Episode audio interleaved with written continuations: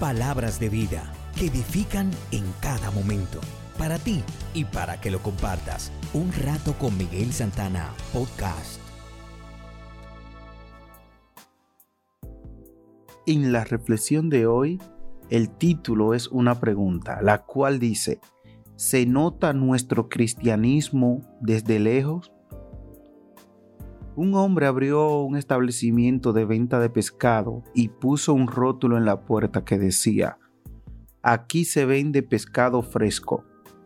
Un amigo le hizo la indicación de que bien podía suprimir la palabra aquí, pues estaba sobreentendido que si vendía pescado era aquí.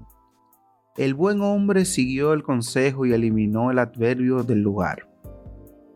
Otro llegó después que le hizo la observación de que sobraba el adjetivo fresco. De otra manera no habría razón para venderlo. El hombre aceptó también esta sugerencia y lo quitó.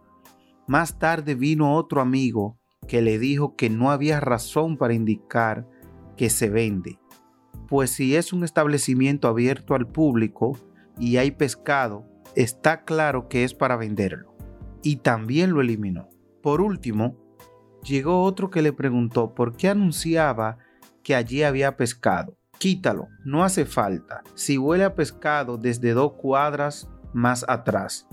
Entonces, la pregunta que sale de esta reflexión es la siguiente. ¿Huele la gente donde hay cristianos? Gracias por sintonizar una vez más un rato con Miguel Santana Podcasts. Hasta el próximo.